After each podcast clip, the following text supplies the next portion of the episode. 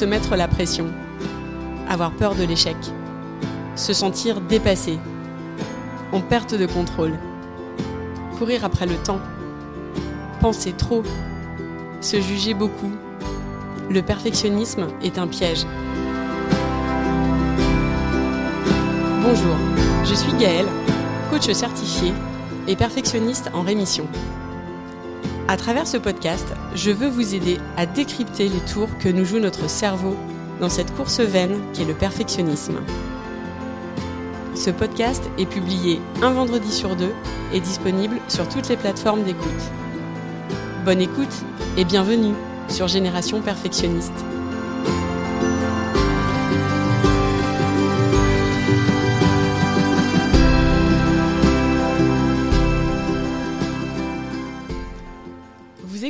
L'épisode 1, Perfectionnisme, traduction. Pour ce premier épisode, je souhaiterais rentrer dans le cœur du sujet. Le perfectionnisme, c'est quoi? Quelle est sa définition? Quelles sont ses différentes facettes? Comment est-ce qu'il se traduit dans notre cerveau et par conséquence dans nos vies? Quel est son impact sur nous, sur notre santé? Quand on pense au perfectionnisme, bien souvent, la plupart des gens envisagent les bons côtés autour de ce terme. Combien d'entre nous n'ont pas mis en avant leur perfectionnisme comme une qualité, comme la traduction d'un haut niveau d'exigence, d'une passion du détail. Qui n'a pas glissé lors d'un entretien d'embauche qu'il voyait son approche perfectionniste comme un faux défaut? Il y a encore quelques années, j'avais tendance à ne voir les côtés positifs du perfectionnisme. Je me suis toujours définie comme quelqu'un d'hyper consciencieuse, avec le souci du détail. Je me voyais comme une professionnelle et une maman accomplie qui donnait le meilleur d'elle-même, persévérante et motivée. J'avais des standards élevés. Et la vie me le rendait plutôt bien, en tout cas sur le papier. J'étais performante, j'évoluais dans mes différents jobs et on me faisait confiance. Alors, oui, bien sûr, on pourrait croire, décrit comme ça, que le perfectionnisme est tout ce qu'il y a de mieux.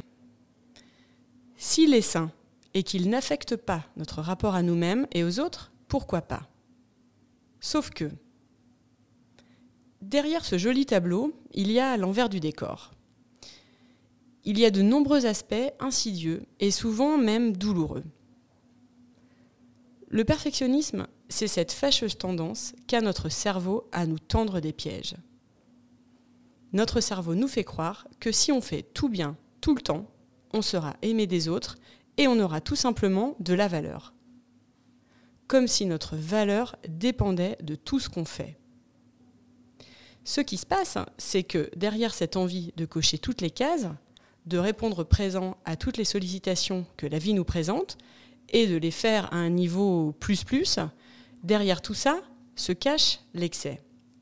C'est d'ailleurs la définition telle que je la lis ce matin dans le dictionnaire. Le perfectionnisme est la tendance excessive à rechercher la perfection. Le truc, c'est que cet excès, on ne s'en rend pas forcément compte quand on est pris dans notre spirale avec toutes ces choses à faire. On déroule, on avance, on va vite, on y met nos tripes, on pense faire de notre mieux pour que tout se passe bien, on a à cœur d'honorer nos différents rôles, on met une grande énergie dans tout ce qu'on accomplit, et là où l'envers du décor apparaît, c'est lorsque cet excès s'accompagne d'une pression forte pour atteindre cet idéal et de plusieurs signes, plusieurs comportements qui accompagnent cette pression qu'on s'inflige, avec souvent pour conséquence des effets secondaires très inconfortables. Pour moi, il y a cinq schémas qui se dégagent d'un état d'esprit perfectionniste et que j'aimerais vous détailler aujourd'hui. Le premier schéma, c'est le besoin de contrôle. Le perfectionniste a besoin de maîtriser les choses, de les contrôler. Il ne veut pas échouer, ce qui l'entraîne vers un souci quasi omniprésent du détail. Il veut que rien ne dérape et il va se donner les moyens de parvenir à ses fins en gardant le contrôle sur ses actions au maximum et parfois en voulant contrôler les autres. Alors, avoir envie, par exemple, dans le cadre du travail, euh, de rendre un rapport sur un projet finement mené, avec une présentation au top, jolie, carrée, à la virgule près, c'est tout à fait honorable. Et il n'y a évidemment aucun mal à vouloir aller vers ça.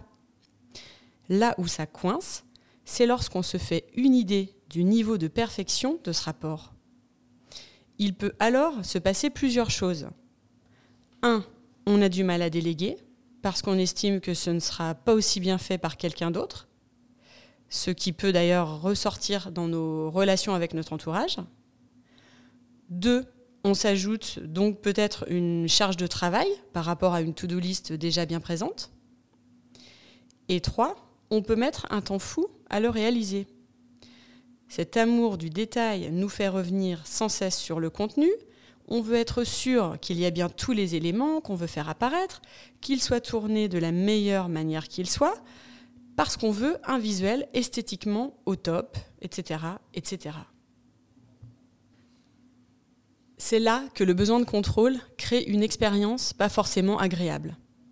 On est dans la maîtrise exacerbée des choses, on a du mal à lâcher prise et aussi à faire confiance aux autres et on le verra, à se faire confiance.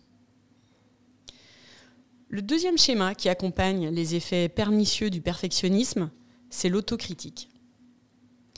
Dans cette atteinte d'idéal, de réussite et de perfection, on se met la pression. Cette pression s'accompagne souvent d'une autocritique. Alors, l'autocritique, c'est quoi? C'est cette petite voix pas très sympa, qui juge sans cesse ce qu'on est en train de faire, qui trouve toujours qu'on ne fait pas assez, que le résultat n'est pas suffisant. Les perfectionnistes se jugent durement. Je suis nul, le résultat n'est pas ce que j'attendais, mon projet n'est pas abouti, une telle a fait mieux que moi. L'autocritique donne le sentiment de n'être jamais arrivé au bout et de n'avoir jamais fait assez. Alors, pourquoi on fait ça? Parce qu'on a du mal à séparer notre propre valeur de ce que l'on fait. On pense que notre valeur se traduit par ce que l'on fait ou ce que l'on ne fait pas. Au sein de ce discours intérieur très tranché, on trouve la présence du tout ou rien, du blanc ou noir, du parfait ou nul. Soit ce que j'ai fait, c'est parfait, soit c'est nul. Et euh, je le suis donc aussi par déduction. La nuance entre les deux est très difficile à trouver, presque inaccessible pour le perfectionniste. Le troisième schéma dont j'aimerais parler, ce sont les émotions ressenties par le perfectionniste. Il y en a deux très fortes. La première, c'est le débordement. Le débordement, pour un perfectionniste, c'est une émotion qui est très présente. Comme il aime être dans le contrôle, dès qu'il sent que quelque chose lui échappe, que sa to-do list ne se coche pas aussi vite qu'il l'aurait souhaité, ou que le niveau de performance attendu n'est pas au rendez-vous, alors l'émotion de débordement s'installe.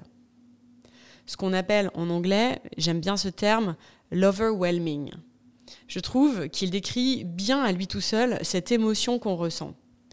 Cet overwhelming, ce sentiment de débordement crée un stress qui nourrit une émotion supplémentaire, c'est la numéro 2, et c'est l'anxiété, souvent difficile à maîtriser. Là où ça devient compliqué, c'est lorsque ces émotions peuvent se traduire par un sentiment d'oppression ou de tension, parfois par des mots physiologiques aussi assez diffus. Le repos est d'ailleurs difficile à accepter pour le perfectionniste qui a clairement du mal à se poser. L'anxiété a beau toquer à la porte, il continue de s'imposer un niveau de travail et de productivité tel qu'il ne sait pas s'arrêter. Ces émotions de débordement et d'anxiété, couplées à l'autocritique, vous imaginez le cocktail, eh bien ça épuise, à tel point que le perfectionniste côtoie régulièrement une fatigue intense, voire le burn-out. Le quatrième schéma, c'est la procrastination. Quand on est perfectionniste, on est souvent porté par de grands projets. Mais par peur de ne pas atteindre le résultat attendu, peur de ne pas respecter le deadline, de ne pas avoir un produit fini, abouti, au micro-détail près, le passage à l'action devient difficile. On développe alors un rapport au temps complexe. C'est, rappelez-vous, tout ou rien. Soit je fais tout parfaitement et je vais y passer un temps fou, soit je ne fais rien. Et par peur d'échouer, mon cerveau me dit régulièrement qu'il vaut mieux ne pas faire. Ne pas faire, c'est une façon de s'en sortir pour ne pas avoir à se confronter à l'échec et potentiellement au regard de l'autre. Ce qui peut être très bloquant dans des situations de vie ou au travail. Si je reprends mon exemple du rapport à rendre, face à la tâche à réaliser, et sachant qu'il va devoir donner une grande énergie pour rendre un travail à la hauteur de ce qu'il s'est fixé comme objectif, le perfectionniste ne va pas vouloir se lancer. Peur de la page blanche, des erreurs, pour lui, il est inenvisageable d'accepter les imperfections. Il préfère alors ne pas faire et retarde le moment de se lancer en passant son temps sur d'autres tâches plus faciles et rapides à effectuer. En scrollant sur Instagram ou en mangeant des cookies dans son canapé. Alors attention, je ne dis pas qu'il n'est pas bon de passer du temps sur Instagram ou de manger un goûter. J'en suis moi-même la première fan. Seulement, il est intéressant de noter si on fait ces actions soit pour éviter une situation inconfortable, là en l'occurrence notre rapport à rendre, soit parce qu'on veut faire un break et se détendre. L'énergie et l'émotion n'est pas du tout la même selon les raisons qui nous poussent à le faire. Enfin, le cinquième schéma c'est la peur du jugement. Alors, comment ça se manifeste? On évolue dans un monde qui appuie beaucoup cette idée de perfection. Tout autour de nous, les messages qu'on reçoit, les publicités où les corps sont retouchés, l'image telle qu'elle est véhiculée sur les réseaux sociaux, tout ça nous pousse à être parfait. On a peur de l'image qu'on renvoie, peur d'être moqué, jugé, on a peur du regard de l'autre. C'est ce qui fait qu'on va sans cesse reporter le projet qui nous tient tant à cœur. C'est ce qui fait parfois qu'on n'ose pas être le parent qu'on sait qu'on veut être au fond de soi, par peur du regard de la société ou du regard de nos propres parents. C'est ce qui fait qu'on n'osera pas prendre la parole devant un groupe alors qu'on a tout un tas d'idées qu'on aimerait partager. On veut se prémunir de la critique et du jugement. Pourquoi? Parce qu'on a peur de ce que ça veut dire de nous, on a cette croyance que c'est à travers nos réussites, notre image, qu'on est quelqu'un de bien, qu'on est une bonne personne. Alors, on sait pourtant, au fond de nous, qu'on ne peut pas plaire à tout le monde. Théoriquement, on le sait tous. Pourtant, le perfectionniste a un discours intérieur très fort sur ce que les autres pensent de lui. C'est involontaire. Souvent, c'est le premier chemin qu'a envie de prendre son cerveau. Si mes postes ne sont pas parfaits, les gens vont penser que je ne suis pas à la hauteur pour ce business. Voilà le type de pensée que peuvent avoir de nombreux entrepreneurs perfectionnistes que je connais qui n'osent pas se lancer sur les réseaux sociaux. Et alors, souvent, notre cerveau aime bien boucler avec l'autocritique que je mentionnais tout à l'heure. On réalise en fait qu'on est soi-même le pire juge finalement sur ce qu'on fait, au-delà de ce que les autres peuvent penser. Voilà donc les cinq traductions du perfectionnisme telles que perçues dans sa forme excessive.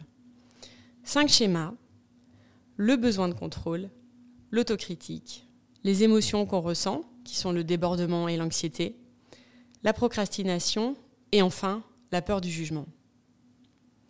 Alors, maintenant que j'ai dit tout ça, il est possible que cela fasse écho pour plusieurs d'entre vous et que vous vous disiez oh là là mais je me reconnais trop je suis tout ça je reconnais ces schémas ça va pas du tout etc donc là je vous conseille d'appuyer tout de suite sur le bouton pause. Je sais on a tous tendance à vouloir s'autocritiquer un peu plus lorsqu'on prend conscience de ses propres schémas. Mais avant tout nous sommes des êtres humains alors, ça peut sembler très basique de dire ça, mais sincèrement, ça n'apportera rien d'ajouter une couche de jugement. On vit tous une expérience humaine sur cette terre, et cette expérience s'accompagne forcément d'émotions, de pensées et d'actions de toutes sortes. Tous ces schémas-là, moi, mon quotidien en a longtemps été le reflet de façon combinée. Si je veux vous en parler, c'est parce que je sais ce qui se passe. Je connais le processus. Je sais à quel point le perfectionnisme peut prendre de la place dans nos vies. Et c'est tout l'enjeu de ce podcast. Vous éclairer sur ce qui se passe en vous, sur ce qui génère ces actions, ces émotions, ces peurs. Et ce que j'aimerais souligner, c'est que le perfectionnisme, même s'il est installé depuis longtemps, même si vous avez l'impression, après m'avoir écouté, qu'il prend beaucoup de place, eh bien, c'est un état d'esprit. Ce n'est pas ce qui vous définit en tant que personne. Ce n'est pas ce qui vous caractérise. Voyez-le plutôt comme une programmation instinctive de votre cerveau sur un ou plusieurs tableaux de votre vie. Et ce n'est que ça. J'aurai l'occasion de vous en reparler plus dans le détail au prochain épisode. Pour aujourd'hui, je vous propose d'observer ce qui se passe à l'intérieur de vous, par rapport aux différents éléments que j'ai évoqués, pour évaluer si ces réactions vous parlent ou si vous vous retrouvez dans ces schémas de pensée, dans ces mécanismes. Je vous invite à les observer afin de commencer à les distinguer. Observez votre discours intérieur sans jugement ça vous amènera à prendre dans un premier temps conscience du phénomène. C'est le premier pas pour ensuite prendre de la hauteur vis-à-vis de ces mécanismes.